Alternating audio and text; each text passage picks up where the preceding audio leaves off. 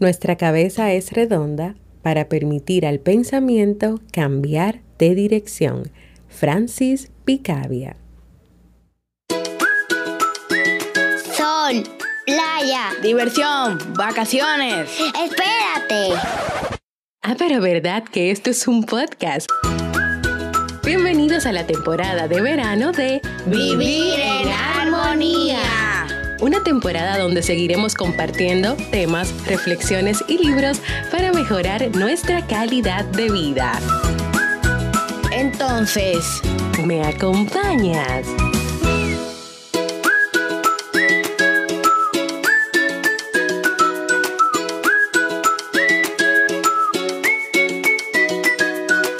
Bienvenidos al episodio 357 de Vivir en Armonía.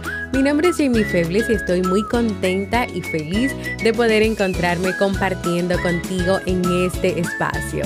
En el día de hoy estaremos compartiendo la reflexión, herramientas para gestionar los pensamientos, así como el libro para este mes de julio.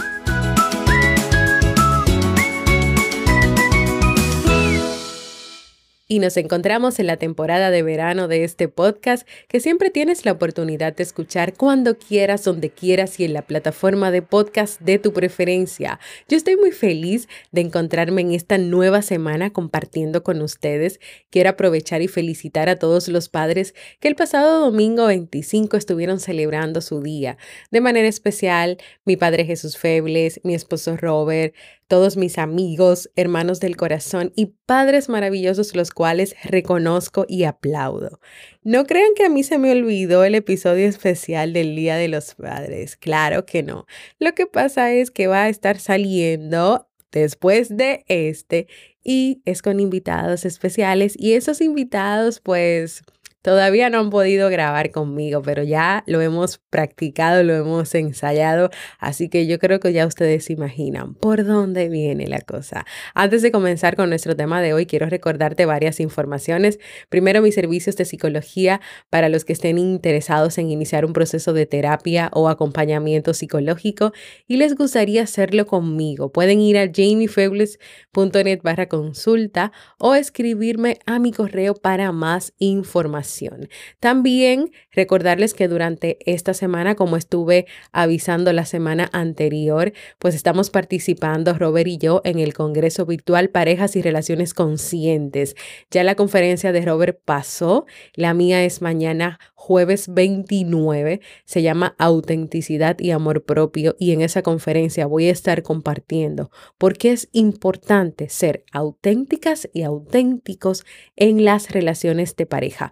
En este congreso están participando junto a nosotros más de 25 expertos en psicología, coaching y diferentes disciplinas relacionadas con las relaciones de pareja y con el crecimiento personal. Regístrate en jamiefebles.net para congreso. Escríbeme también si quieres y yo te paso el link directo para que puedas registrarte de manera gratuita. Ya comenzando con nuestro tema de hoy, en el episodio 352 y 355 estuvimos conversando sobre los pensamientos negativos, sobre los pensamientos errados, sobre los pensamientos futuristas. Vimos lo que son, sus efectos, ejemplos claros de cada uno.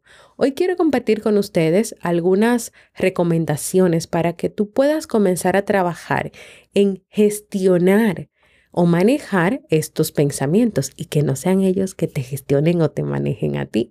La gestión de los pensamientos puede beneficiarte en la medida de ayudarte a que puedas canalizar la presión, el estrés, las tensiones de la vida que muchas veces cuando hay tantos de estos pensamientos pueden afectar tu día a día, pueden afectar tu potencial, pueden afectar el logro de tus metas o pueden afectar tu vida, o sea, tu rutina de vida de cada día. Hay neuropsicólogos que explican que las personas tienen una media de 6.000 pensamientos al día, de los cuales el 95% son los mismos que el día anterior y solo un poco menos que los de la semana pasada. Entonces, yo creo que sí se hace necesario poder tener más claridad y más conocimiento sobre estos pensamientos para poder gestionarlos, para poder trabajarlos, para poder cambiarlos o para poder reenfocarlos. ¿Cómo puedes aprender a gestionar, manejar o tener más conocimiento sobre ellos? Número uno, enfoca su atención o tu atención. Cuando tienes pensamientos como mi compañera de trabajo está haciendo un mejor trabajo que yo o mi vecino o mi vecino está logrando perder peso antes que yo o ese carro, ese autobús va demasiado deprisa, lo más seguro es que vamos a tener un accidente y que vamos a morir todos. ¿Qué tú crees que pueden hacer estos pensamientos? Pues yo creo que van a agregar tensión o más tensión de la que ya tienes que si es, por ejemplo, el tema del autobús y del carro que va deprisa, pueden alimentar ese miedo mientras más tú vayas agregándole más cosas o poniéndole más, eh, más adornos a ese accidente y si me rompo una pierna y si esto y le agregas y le agregas y le agregas. También, por ejemplo, puede incrementar esa falta de autoestima o de valía personal y claro está, desenfocarte completamente de tu realidad. Por lo tanto, es necesario que aprendas a identificar estos pensamientos cuál es el malestar que te generan para que luego tú puedas desplazar tu mirada hacia tu interior. Y ahí, en desplazar esa mirada hacia tu interior, entra el diálogo interno, es decir, cuestionar ese pensamiento, hablar contigo sobre lo que estás pensando para enfocarlo y llevarlo a la realidad. Mientras más tú practicas ese proceso de, ok, yo estoy pensando que mi vecina ha logrado perder peso antes que yo, pero ¿qué está haciendo mi vecina? Ah, pero ella está en un proceso con un doctor, con una doctora, con una nutricionista. Ok. ¿Por qué tiene que ser que una o la otra tenga que perder peso primero que la otra? ¿Es una competencia esto? ¿Y por qué yo estoy enfocada en que sea una competencia? Ah, no, pero eso es una tontería que yo esté pensando que eso es una competencia. Imagínate que nada más te de, de, llegar, de ir a tu interior, de tener este diálogo interno, ya tú cortas esto, pero es que yo no tengo competencia con mi vecina, o pero es que mi vecina está yendo al médico o está haciendo todo un proceso para bajar de peso. Yo no estoy haciendo nada para bajar de peso también porque me está preocupando. Yo creo que fue que, que me fui un poquito como de la realidad. Entonces, este proceso, tú estás enfocando la atención a, ok, esto es lo que me está pasando, déjame ver qué es lo que hay dentro de mí, qué es lo que, qué es lo que estoy viviendo. Y tener este diálogo así de claro como yo lo he mencionado contigo. Número dos, maneja las preocupaciones. Así como tenemos muchísimos pensamientos al día, también aparecen las preocupaciones, que no es lo mismo porque un pensamiento no necesariamente tiene que ser una preocupación.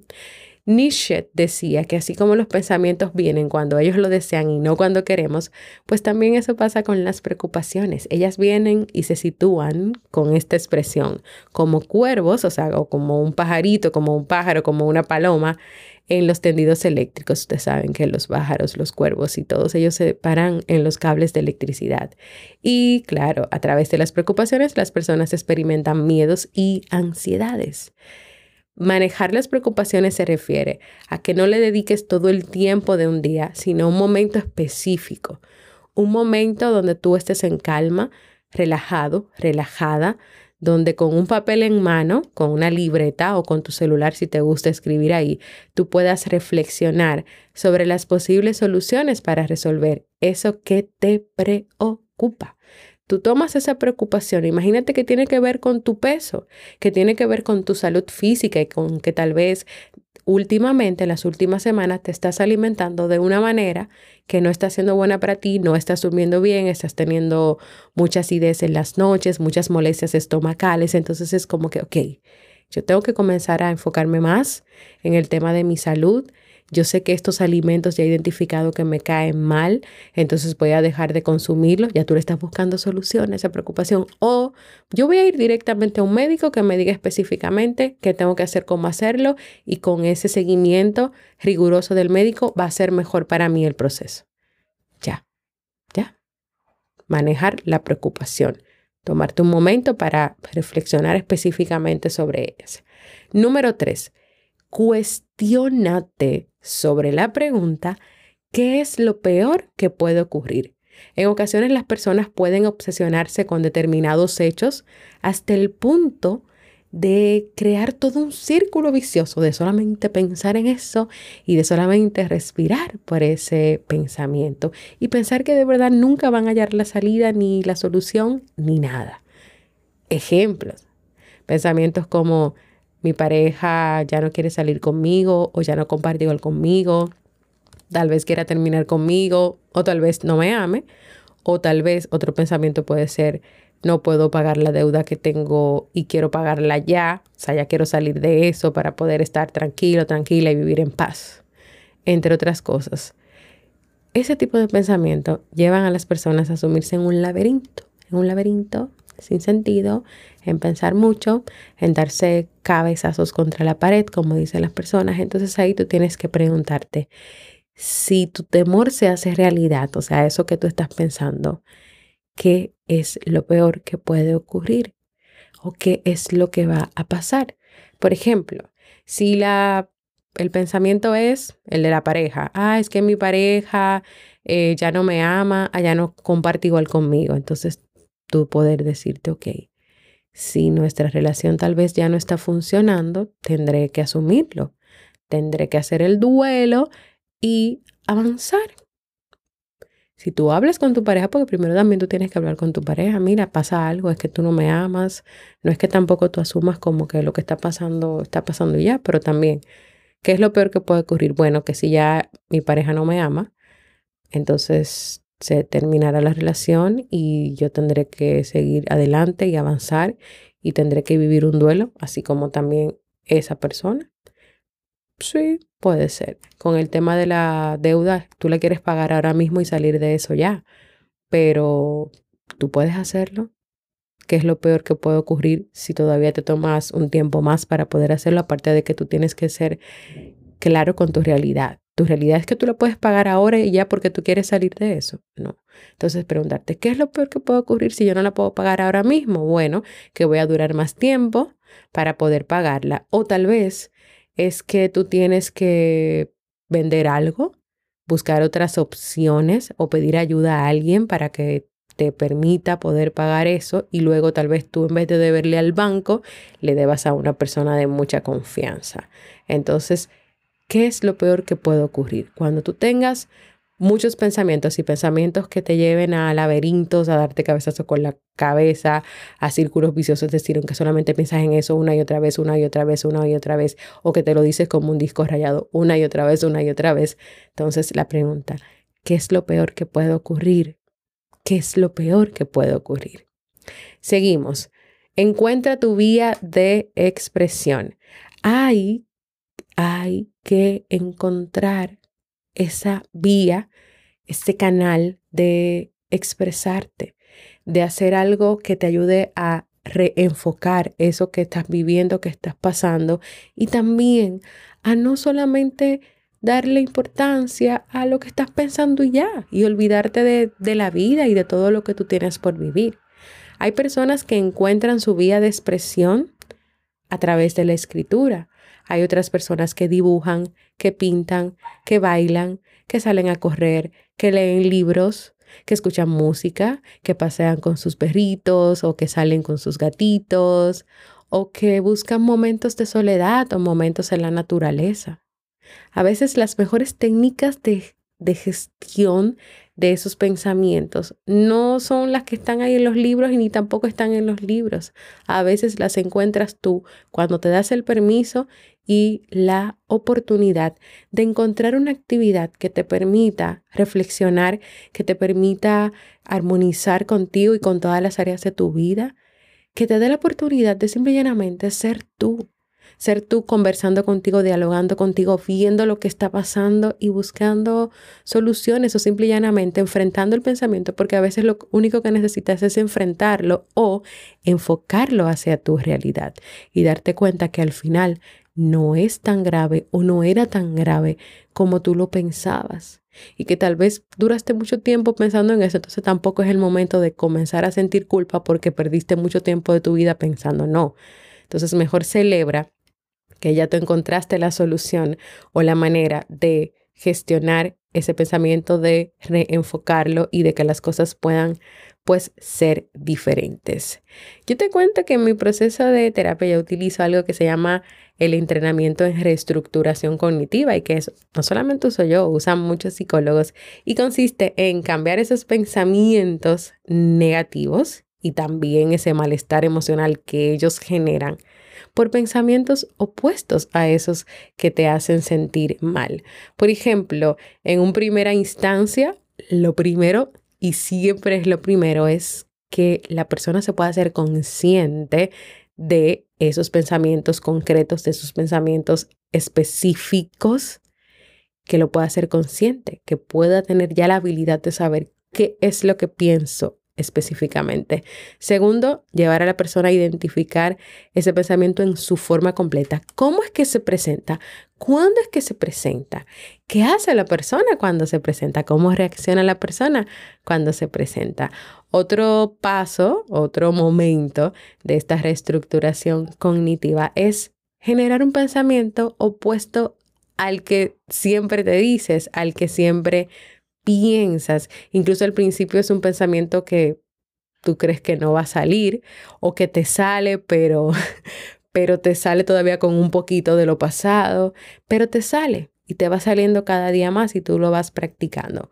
Pues esto es un proceso, esto es una técnica que, que ya utilizan los psicólogos, así que si ya tú quieres trabajar los pensamientos que tienes que son negativos, que son errados, que son futuristas y que tú has identificado que te generan un malestar o algo, puedes trabajar las recomendaciones que ya yo te comenté o también puedes hacer un proceso de terapia para ya, eh, sea conmigo o con otra persona, pues tener una persona que profesionalmente te acompañe en este proceso, que claro, lleva más pasos y más tiempo. Pues yo voy a dejar hasta aquí nuestro tema de hoy, esperando poderte dar un poquito de luz sobre cómo tú sí puedes gestionar, puedes tener más conciencia de esos pensamientos, puedes darte cuenta de cuáles son aquellos que te generan malestar, si es que te generan malestar. Si no hay ningún pensamiento que te genere malestar, pues nada, no hay nada que hacer ni nada que trabajar, pero si hay un pensamiento que está ahí, mucho tiempo, mucho tiempo dando muchas vueltas. Entonces es el momento de que tú misma, tú mismo te sientes a pensar, a reflexionar qué es lo que pasa, hacerte la pregunta qué es lo peor que puede ocurrir, a reenfocarlo hacia, ok, ¿y cuál es mi realidad? Yo estoy pensando esto, pero ¿cuál es mi realidad? ¿Cómo se aplica esto o no a mi vida? ¿Cómo me va a seguir afectando que yo siga pensando que estoy en una competencia con mi vecina para ver quién es que va a rebajar más libras o quién es que va a estar más flaca más pronto? Entonces es tú poder llegar a ese proceso de diálogo interno, de introspección y de siempre mirar hacia adentro, hacia tu interior.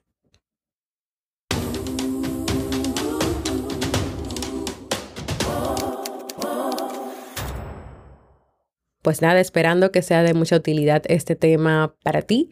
Quiero invitarte a que le dejes un mensaje de voz a Robert Sasuki, que mañana jueves 29 de julio estará celebrando seis años, sexto aniversario de Te Invito a un Café. Hay muchas personas que están aquí en Vivir en Armonía gracias a Te Invito a un Café. Así que tanto ustedes como yo que desde que termine de grabar voy a ir a dejar mi mensajito para que Robert mañana cuando pues vaya a grabar ese episodio o cuando se levante encuentre estos mensajitos de voz que también se lo puedes dejar después del episodio, no importa, lo importante es que lo dejes para que él pueda saber de ti, qué ha significado te invito un café durante estos años. Recuerda dejarle tu nombre, tu país y cuéntale qué ha significado TIUC para ti en estos años.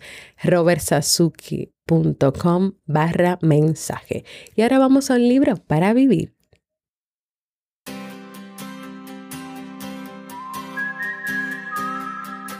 El libro que estamos leyendo en este mes de julio es Lo único de Gary Keller y Jay Papasan. ¿Alguna vez has pensado que ojalá pudieras dividirte para poder llegar a solucionar todos aquellos asuntos de tu vida que te apremian?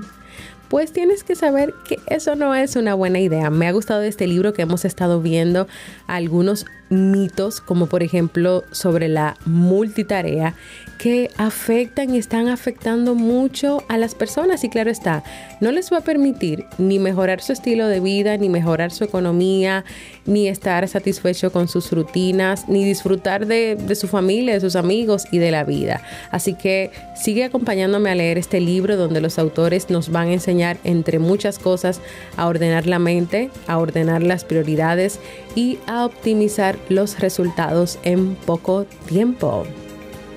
¿Me acompañas a leer este libro?